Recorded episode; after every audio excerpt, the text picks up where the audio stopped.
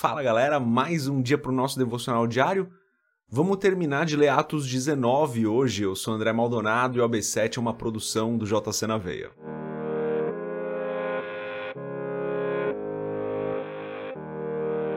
Atos 29, a partir do versículo 29, diz o seguinte: Em pouco tempo a cidade toda estava em tumulto. O povo foi às pressas para o teatro, arrastando os companheiros de viagem de Paulo os macedônios Gaio e Aristarco. Paulo queria apresentar-se à multidão, mas os discípulos não o permitiram. Alguns amigos de Paulo, dentre as autoridades da província, chegaram a mandar-lhe um recado, pedindo-lhe que não se arriscasse a ir ao teatro. A assembleia estava em confusão. Uns gritavam uma coisa, outros gritavam outra. A maior parte do povo nem sabia por que estava ali. Alguns da multidão julgaram que Alexandre era a causa do tumulto, quando os judeus o empurraram para a frente. Ele fez sinal pedindo silêncio, com a intenção de fazer sua defesa diante do povo. Mas quando ficaram sabendo que ele era judeu, todos gritaram a uma só voz durante cerca de duas horas: Grande é a Ártemis dos Efésios. O escrivão da cidade acalmou a multidão e disse: Efésios, quem não sabe que a cidade de Éfeso é a guardiã do templo da grande Ártemis e da sua imagem que caiu do céu?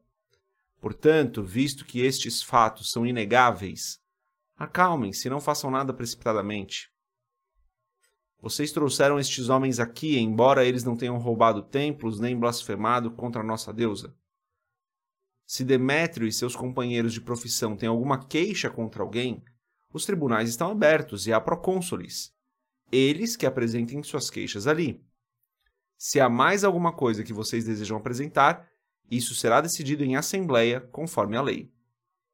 Da maneira como está, corremos o perigo de sermos acusados de perturbar a ordem pública por causa dos acontecimentos de hoje.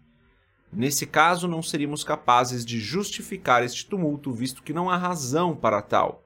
E, tendo dito isso, encerrou a assembleia até aqui, até o versículo 41 final do capítulo 19 de Atos, vamos fechar os nossos olhos, curvar nossa cabeça e fazer uma oração. Senhor, tu és santo, tu és bom, fiel, verdadeiro, justo, tu és perfeito, tu és eterno, tu és o Rei dos Reis, o Senhor dos Senhores, tu és o amor. Eu peço, perdoa os nossos pecados, Senhor. Perdoa esses pequenos acidentes de percurso que acontecem ainda e ajuda-nos, Pai. Ajuda-nos a vencer a tentação quando ela aparecer. Perdoa por aqueles que ainda vivem em algum vício, Senhor, em alguma prática pecaminosa constante. E eu te agradeço, Senhor, porque o Senhor tem nos ajudado, porque o Senhor tem nos permitido fazer esse devocional, porque o Senhor está conosco em todo o tempo.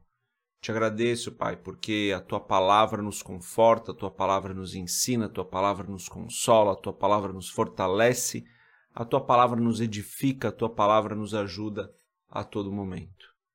Em nome de Jesus eu peço que o Senhor continue nos abençoando, continue nos guardando, que esse domingo seja mais um domingo de paz, um domingo em família, um domingo de um culto abençoado para aqueles que vão para o culto, que vão para a igreja que seja mais uma palavra que vai edificar o coração de cada pessoa aqui, Senhor. Em nome de Jesus, eu oro por cada pessoa que tem acompanhado constantemente aqui o podcast, feito os devocionais aqui conosco, que a tua poderosa mão esteja com essas pessoas, que a tua provisão venha abundantemente sobre essas pessoas em nome de Jesus. Amém. Galera, antes da gente continuar, se você não é inscrito, se inscreve no canal, deixa o seu curtir compartilhe aí o AB7 com outras pessoas para que mais e mais pessoas façam esse devocional, para que mais e mais pessoas tirem aí 5, 7, 10 minutinhos todos os dias para estar com a palavra, para fazer uma oração, para meditar um pouquinho. O finalzinho do capítulo 19 mostra essa confusão que tem, talvez na sua Bíblia esteja, falando ao invés de Artemis, Diana, tá? A mesma Deus aí. É, mostra essa confusão que aconteceu lá em Éfeso, né? Lembra, Paulo vinha pregando todos os dias, muitas pessoas estavam se convertendo, pessoas estavam inclusive queimando seus livros, aí abandonando práticas ocultistas. Isso começou a incomodar algumas pessoas que viviam é, de fazer objetos ali que representavam Artemis, né? Porque as pessoas iam parar de comprar, eles iam perder dinheiro. E daí essa confusão toda se instaura em Éfeso. Paulo não aparece, Paulo não, não dá as caras ali. É, mas tem essa confusão. É engraçado né, ver que muita gente nem sabia por que estava ali, mas estava ali no meio. Acho que o mundo não mudou tanto assim. As coisas continuam assim.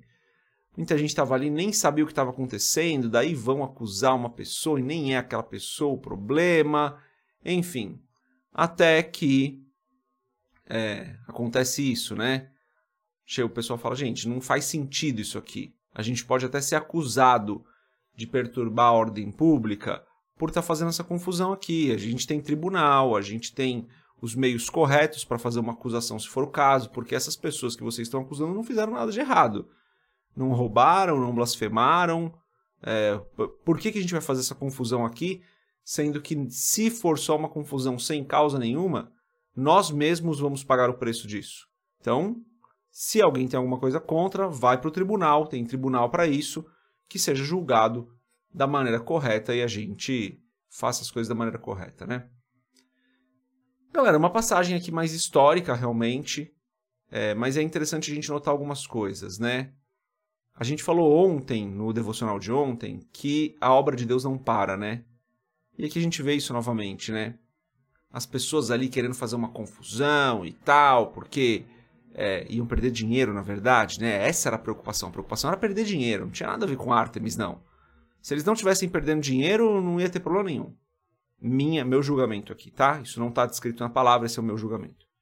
Acho eu que o problema não era exatamente Diana ou Artemis, era eles perdendo dinheiro. Mas esse é o meu achismo aqui. Mas o fato é que uh, tinha essa confusão, né? Mas nem essa confusão, nem nada disso ia parar a obra de Deus, né?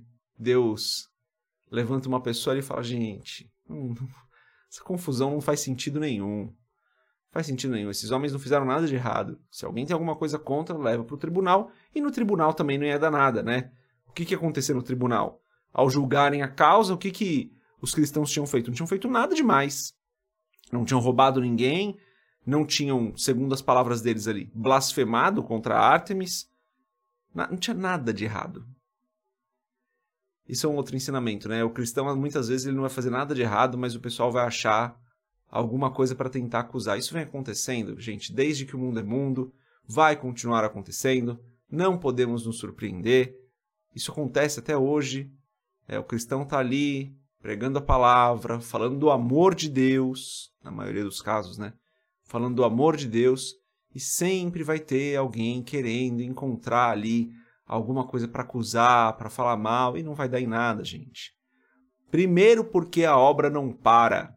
A gente falou disso ontem. Primeiro, porque a obra de Deus não para. Deus não vai permitir que a obra pare. Segundo, porque não faz sentido nenhum, né? Não tem nenhum lugar que vai ser julgado isso e que vão dar razão para alguém que está indo contra isso, contra o cristão falar de Deus. Isso não existe, né? Claro que em alguns lugares do mundo isso acontece, eu sei que isso acontece, mas a igreja dá uma forma, encontra uma forma de se reunir, encontra uma forma de propagar o evangelho, mesmo nos lugares onde é proibido falar de Deus, né? Então, sim, eu sei que em alguns lugares do mundo são bem diferentes daqui do Brasil, com governos bem diferentes que realmente oprimem ali os cristãos, perseguem os cristãos, mas é, é, é justamente nesses momentos de perseguição que o evangelho mais cresce. Então, era isso que eu queria falar aqui no final desse vídeo, né? Paulo estava sendo. O cristianismo estava sendo perseguido ali em Éfeso, sem causa nenhuma, não tinha razão. Então a obra continua. Não tem porquê. Paulo pessoalmente estava sendo perseguido. Mesmo que Paulo fosse pego ali em Éfeso, a obra continuaria, porque a obra do Senhor não é de homens. E mesmo em lugares onde a obra é perseguida e ela tenta ser calada, ela tenta ser parada, a obra não para porque ela é de Deus, o reino não para. Porque o reino é do Senhor, a obra é do Senhor e não vai parar.